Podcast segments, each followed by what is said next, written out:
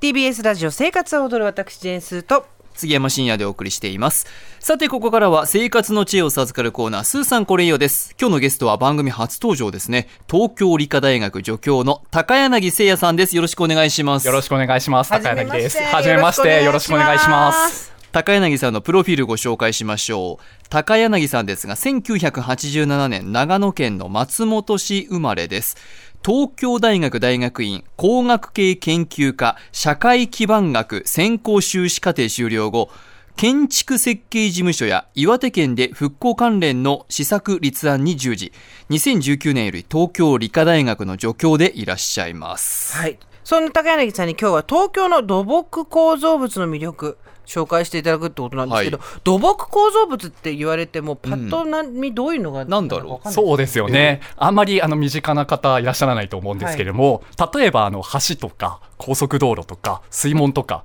実は私たちのあのみ生活を支えてくれている施設のことですね。インフラってやつそうですね。インフラってやつです。インフラってやつかはい。えインフラは工学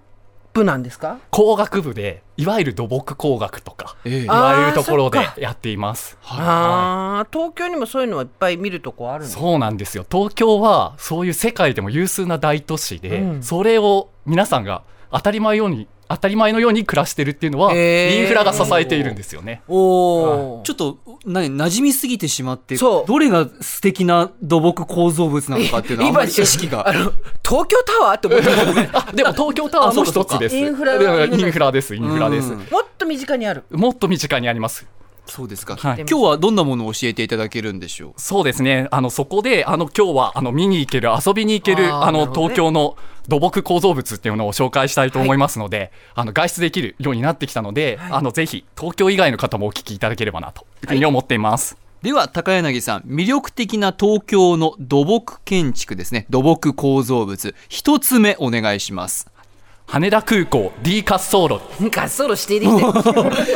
羽田空港の D 滑走路がいいんですかそうなんです D です問題は D ね詳しく説明お願いしますあの羽田空港っていうとやはり世界でも有数の大都市の空港なんですけれども、これまでは ABC って3つの滑走路ができてたんですけれども、やっぱりあの国際線がターミナルができたりとかインバウンドのそうだそうだは方いとかが来るようになって、あの滑走路を新しく作ろうということになってできたのがあの D 滑走路になります。へえああ、ちょっと場所が場所が違うんだそうなんですよ。あ の、羽田の島からちょっと離れたところに、はいはいちょっと海に突き出したようなところに D 滑走路があるんです。へえどこを見ればいいんですかこの D はそうなんです。あの D 滑走路、実は海に飛び出してる分、その足元の桟橋と呼ばれる部分に着目してほしいんです。はいはいあ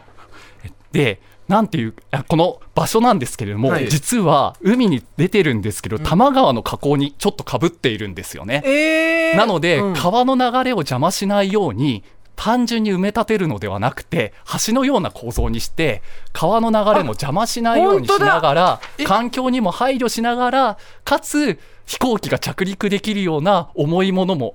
離陸できるような構造になっているんです。すごいえーすごい。だから全部下が足ってことですよねそうなんです。それも海水なので錆びないようにそうだ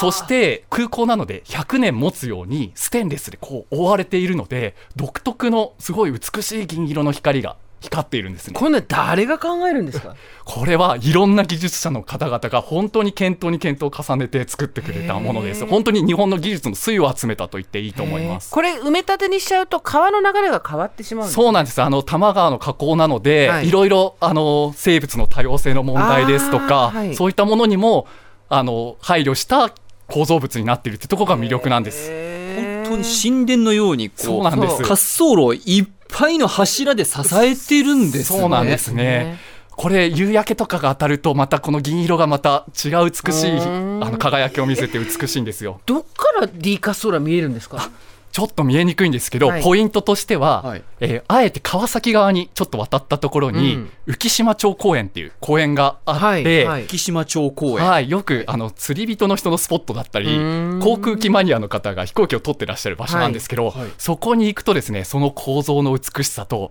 飛行機が離発着するその迫力も見ることができると思いますおー同時に。はいいいですねこれ見たことなかったです D 見た滑こ走とな路かっ、ってた、うん、あの実は皆さんも出張とか旅行とかで、実は離発着では使っているかもしれないですけ使どってるんですよねなので実は着陸する時とかに上から東京見てみると D 滑走路あ美しいのを見そうかれるそうもかしそれうないですかもしかしてマニアの方っていうのは自分が飛行機降りる時に「お今日 A だ」とかあそう「です C ねだ」とか分かるってことですかそうですねなんか風向きこっちだから今日は C に降りるのかなとかうわすごー知る知りたいいねわかるようになりこれかたいらこう見たいよね「あ今日 D だ」とあかね、のなかなか飛ばないなと思ってる時は D 滑走路に行ってる時が多いですへー移動の移動の時間が長いのそうなんでだ、はい、なんかね結構その時間で寝ちゃったりするんですよも う気がついたらついてるんだよそうとね出発する前にねわかるわかるそうえ D ー滑走路、わあこれちょっとね東京来る方飛び立つ方もぜひ注目してほしいところです、う一んうんうんつ目羽田空港 D 滑走路でしたでは高柳さん魅力的な東京の土木構造物2つ目お願いします目黒区大橋ジャンクションその外壁と目黒天空庭園そんな感じでしたっけあの大橋ジャンクソンは知ってると思うんですけど、つあのめ目黒天空庭園でしたっけ あの大橋ジャンクションあのご利用になられた方も多いかと思いますが、はいあのはいぐるぐるぐるぐる回っ回て、るとこねはいあの首都高の3号線と、下にあの中央あの環状線っていう高速道路が山手通りの地下に走っているんですけど、はいそれをつなぐあの70メートルくらいをつないでいる構造物なんですけれども、実は外から見るともうコロッセオみたいな。そうそうそう、そうですよねドーこンれとね大橋の交差点の近くにあると思うんですよね。うんはいででも実はその道路のぐるぐるしているところの上は屋上の天空庭園にすなごっいてい知るらなかったこんなに庭園おすごい見て見てこれ何もうラピュタだよえ本当だそうなんです空中庭園だそうなんですえなんかフットサル場みたいなのあるんあですかそうなんですそうなんですへえそのあのリングのようにぐるぐる回るところの間が空くじゃないですか、はいその部分はフットサルのコートがあったりとかして楽しめたり、その道路の上の部分はあの渦渦を巻いてるようなこう形状の公園になってるんです、ねほんとラピュタの最後のところみたいですねね、あの円柱形の形でで上の部分がもうそうおなんです庭になってるってことですね。本当に目黒天空庭園っていうのがあったんですね失礼しました いえいえ、あのそれであのちょうどこう目黒の池尻大橋のちょうどいいところなので、おしゃれなお店でテイクアウトを取ってこの上でランチなんていうのがおすすめでああなるほどでそこからですとあの目黒とか世田谷の風景がすごい綺麗に見えるのうで、ーん単純に下首都高を通ってる上でこう優雅にランチをいただけるっていうようなおすすめスポットです。一般の人もその公園入れる。入れあ、ますそうですか。であとここにフットサル場があるってことはここでフットサルを定期的にやってらっしゃる方たちもいるってことです実よはねいるんです。確かに。へこーれなかなかね、ちょっと上から見られる機会が少ないですからね。なはいいそうなんです。すごい。目黒区の大橋ジャンクション、外壁と目黒天空庭園ということでございました。場所を改めて高柳さん、ちょっと教えていただいてもいいですかそうですね。あの東京あ東急の田園都市線の池尻大橋の駅から降りておよそ3分くらいのところにあります。はい、東急バスだと大橋の下車およそ3分というところですでは高柳さん魅力的な東京の土木構造物3つ目お願いいたします杉並区神田川環状7号線地下調節池全福寺川取水施設。もう一 つもわからない地下調整池そうなんです。地下で調整する池なんです池なんですけれども、はい実際はトンネルなんですね。ああ何この幻想的なもうねあのブラックホールの先のような、え確かにー、なんて言うんですか、ね、奥はもうねそうそう宇宙と繋がってるようななんか感じですねゲームの世界に入り込んだみたいなそうそううん感覚だと思うんですけれども、このあ先ほどの大橋ジャンクションは山手通りの地下は高速道路だったんですけれども、もう一つ離れた環七の地下は実はこう洪水のための洪水が起きた時に水をためるためのトンネルがこうやって掘られてるんですね。へえ知らなかったコーナー水が入るわけですそうなんですねえそれによっどてれぐらいうんあの神田川とか、はいあの全福寺川から来る洪水の水をあの大体一般の学校のプールでいうと2000杯分くらいえ2000ー杯分、おー入るんです。そうですか。これはじゃあ最近近年のゲリラ豪雨とかそうなんです台風とかの被害でここに水をそうなんです流すようにするってことはでいすね。これ本当に今写真がねご本に載ってるんですけれども、もう現代アートで何が書いてあるのかわかんないですけど壁のうんトンネルだよこれもトンネルあトンネルか。トンネルの向こう側が遠くにうねって見えるんですけど、ちょっとしたホラー漫画みたいに見えるようなそうなんですよ幻想的なえこれ雨があるんですかえ行けるの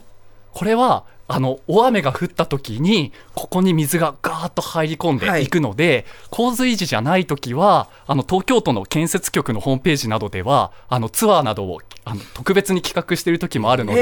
でぜひ興味のある方はチェックしていただいて申し込んでいただけると、はいこの幻想的な空間を味わうこと見がれでるきのます。匂いとかないんですか大丈夫これは雨水が主なので、はいほとんど匂いはないです。あえはいー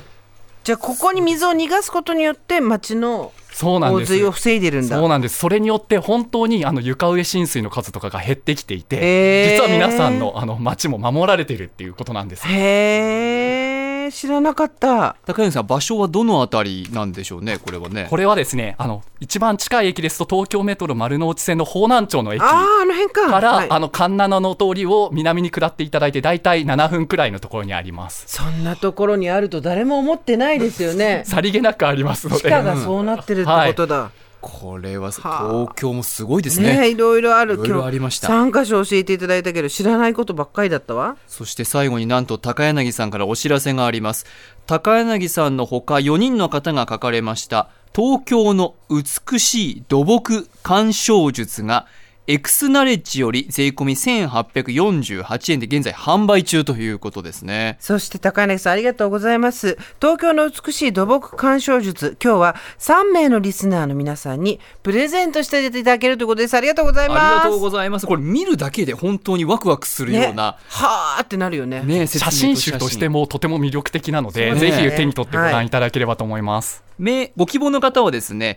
住所氏名年齢電話番号そして番組の感想をお書き添えの上メールで懸命に「土木の本希望」と書いてご応募くださいメールアドレスは so.tbs.co.jp 締め切りは本日いっぱいです当選者の発表は発送をもって返させていただきますといったところで、実はこの番組のリスナーさんでもあるという。えはい高柳さん、本当にありがとうごヘざいまビーす。リスナーです。そうめちゃめちゃヘビーリスナーで、え今日ちょっと最初入ってきた時緊張されてたけど大丈夫でしたか大丈夫です。よかった生数はどうでした本当に近くで見れて嬉しいです。変わってるということで今日のゲストは東京理科大学助教の高柳誠也さんでしたありがとうございましたこちらこそありがとうございまありしがとうございたまし。た